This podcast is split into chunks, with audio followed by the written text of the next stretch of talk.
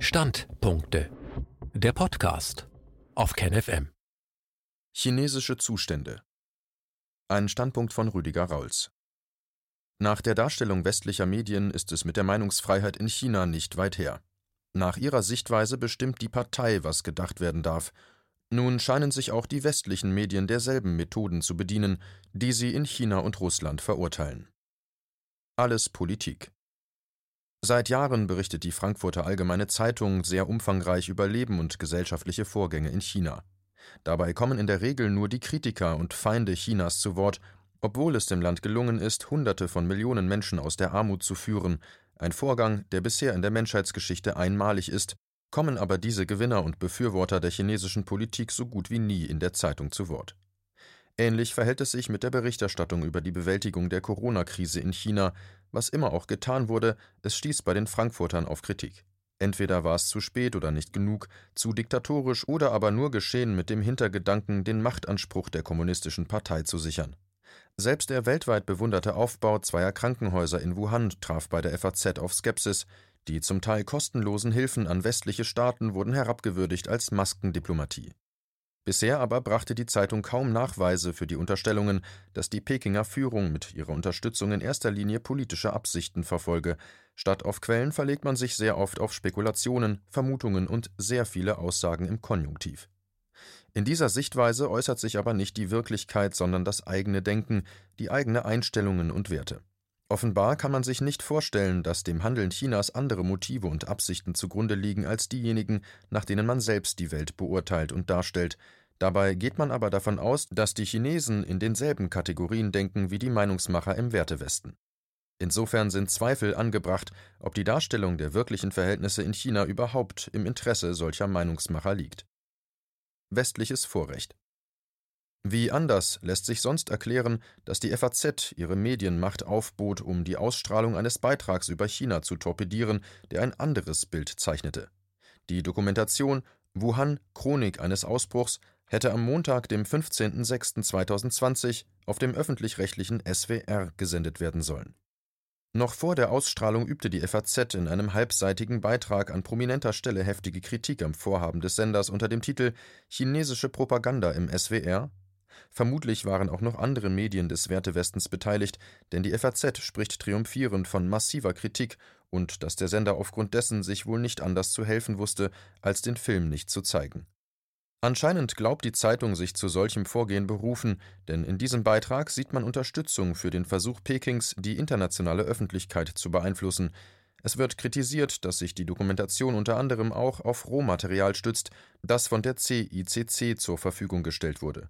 Man befürchtet, dass der Beitrag ein Bild zeichnet, das sich mit dem offiziellen Narrativ auf bedenkliche Weise überschneidet. Nun ist die Aufregung der FAZ umso unverständlicher, wurde ihr doch auf Anfrage mitgeteilt, Zitat, das CICC konnte zwar Anmerkungen zu den Textfassungen machen, jedoch keine Änderungen einfordern. Zitat Ende. Das bedeutet also, dass die unterstellte Einflussnahme durch die Chinesen gar nicht stattgefunden hatte.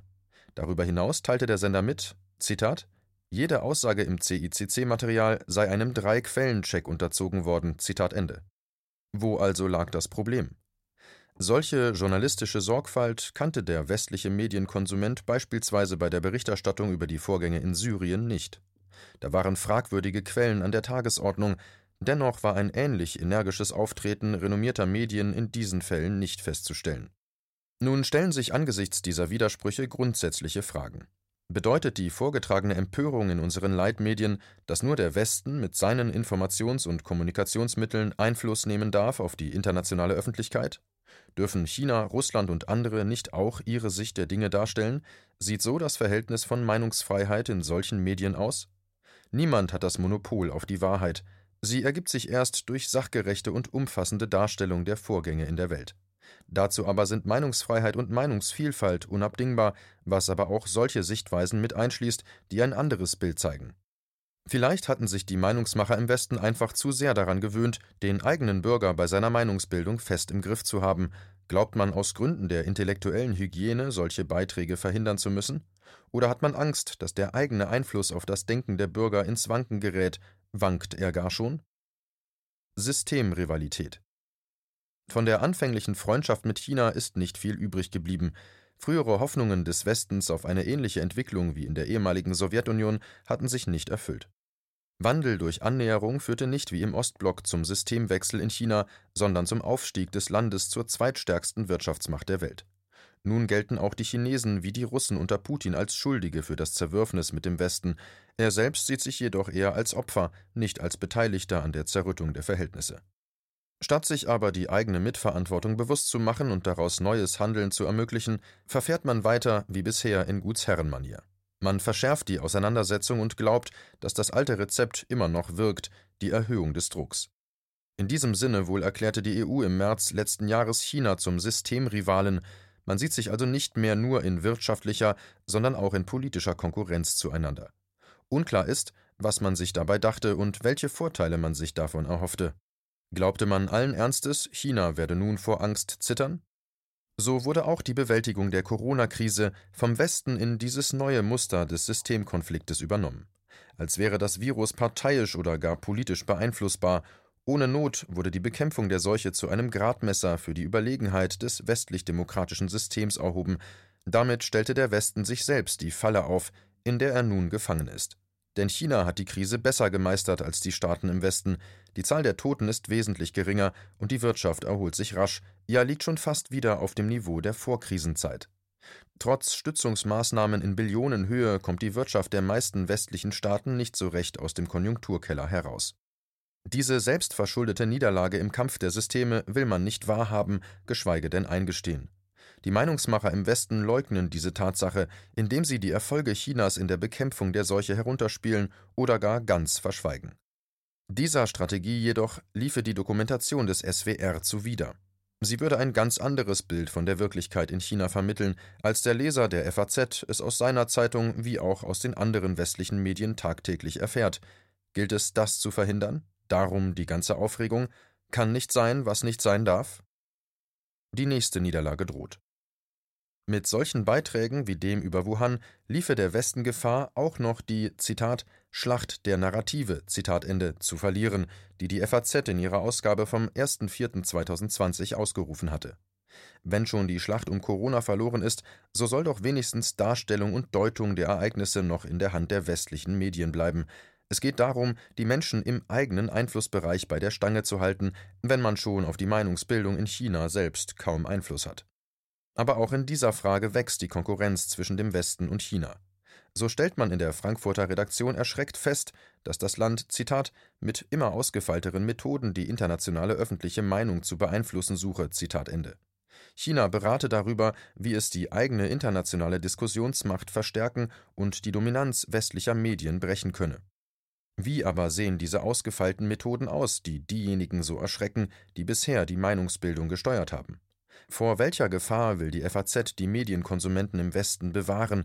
Was sollten sie nicht zu sehen bekommen in der abgesetzten Dokumentation?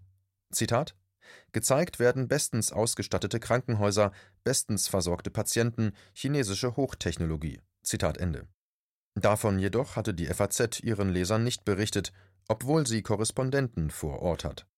Sie hätte sich vielmehr gewünscht, Zitat, dass in der Dokumentation auch Personen zu Wort kommen, die das offizielle Narrativ in Frage stellen, Zitat Ende. Kämen solche Ansprüche und Kritik von Seiten der Macher der abgesetzten Dokumentation an der Berichterstattung der FAZ, würde diese sich mit Sicherheit unter Hinweis auf ihre redaktionelle Gestaltungsfreiheit dagegen verwahren. Vielleicht ist sie aber von ihrem eigenen China-Bild mittlerweile selbst so geblendet, dass man sich über andere Sichtweisen verwundert die Augen zu reiben scheint. Bisher hatten die Medien im Westen ein eher negatives Bild gezeichnet über das chinesische Krisenmanagement, wenn sie denn überhaupt darüber berichteten. Aber, Zitat, stattdessen sehen wir ein scheinbar perfekt funktionierendes Krisenmanagement und scheinbar dankbare und zufriedene Bürger, Zitat Ende. Was daran als ausgefeilte Methoden zur Beeinflussung der Öffentlichkeit bekrittelt werden kann, erschließt sich vermutlich nur der FAZ. Denn immerhin hatten diese Informationen dem oben bereits erwähnten dreimaligen Faktencheck des SWR standhalten müssen. Als ähnlich gefährliche Einflussnahme scheinen auch die Aussagen der renommierten Ärzte Wieler und Drosten angesehen zu werden, die sich in dem abgesetzten Beitrag positiv zum Krisenmanagement Chinas äußern. So vermutet Drosten, Zitat, was in der frühen Phase des Ausbruchs passiert ist, wäre in vielen Ländern noch viel stärker entgleist, Zitat Ende. Und Wieler nimmt die Chinesen gegen Vorwürfe in Schutz, zu spät gehandelt zu haben. Zitat: Im Nachhinein ist man immer schlauer. Zitat Ende. Das also ist die gefährliche Manipulation und Einflussnahme, die von China ausgeht. Das glaubt man dem mündigen Bürger im Westen nicht zumuten zu können? Unzuverlässige Kantonisten. Traut man dem mündigen Bürger nicht zu, dass er sich ein eigenes Bild schaffen kann, ohne Bevormundung durch die eigenen Medien? Oder hat man vielmehr sogar Angst davor, dass er sich durch solche Dokumentationen ein Weltbild schaffen könnte, an dem die Berichterstattung unserer Medien sich als das enttarnt, was sie in Wirklichkeit ist? Manipulation und die Form von Beeinflussung, die man gerade China und auch Russland immer wieder unterstellt. Andererseits, welche Einstellung gegenüber den Medienkonsumenten offenbart diese Haltung unserer Medien? Man bezweifelt ihr Urteilsvermögen. Diese herablassende Einstellung kam schon in den Vorwürfen der Wählermanipulation durch Russland und China bei den Wahlen in den USA und den Europawahlen zum Ausdruck. Offenbar halten die Medien im Westen den Bürger für zu blöde, um zu erkennen, was richtig und wahr ist. Muss er deshalb von unerwünschter Einflussnahme abgeschottet werden? Letztlich aber besagt das nichts anderes, als dass Medien und Politik von ihrer eigenen Argumentationskraft und Weltsicht nur wenig überzeugt sind. Wenn sie glauben, dass die eigenen Bürger so leicht von den Argumenten der anderen überzeugt werden können, dann kann es mit den eigenen Ansichten nicht weit her sein. Das aber ist die praktische Erfahrung in den gesellschaftlichen Auseinandersetzungen im Westen. Die Meinungsmacher erkennen immer deutlicher, dass das eigene Weltbild die Öffentlichkeit immer weniger überzeugt, dass die eigenen Argumente zu schwach sind. Die westlichen Medien misstrauen nicht Russland oder China, sie misstrauen ihren eigenen Bürgern. Sie trauen seinem Urteilsvermögen nicht, dieses Misstrauen aber hat gute Gründe, denn die Medien wissen, dass sie manipulieren, dass sie den Menschen ein falsches Bild von der Wirklichkeit vermitteln, sie zeichnen ein Bild von der Wirklichkeit, die ihren Wünschen und politischen Interessen entspricht. Und Beiträge wie der, den man nun mit Erfolg abgesetzt hat, tragen in sich die Gefahr, dass die Manipulation offenbar wird. Appell und Aufruf Fordern wir als Bürger die Ausstrahlung der abgesetzten Dokumentation. Dass die FAZ versucht, unliebsame Beiträge zu verhindern, kann man kritisieren. Noch mehr Kritik aber verdient ein Sender, der sich den Ansprüchen privater Medienunternehmen unterwirft. Die Sender der ARD werden nicht von diesen Konzernen finanziert, es sind die Bürger dieses Landes, die mit ihren Gebühren den Sendebetrieb ermöglichen. Sie sind es, die die Gehälter derer zahlen, die in eigenmächtiger Selbstgefälligkeit glauben, für die Gebührenzahler entscheiden zu dürfen, was gesehen werden darf und was nicht. Wir haben ein Recht auf ehrliche Berichterstattung. Vor allem aber sollten die alternativen Medien und all diejenigen, die sich einer objektiven Berichterstattung verpflichtet fühlen, die Veröffentlichung des abgesetzten Beitrags fordern. Wodurch würden sie sich sonst als alternative Medien auszeichnen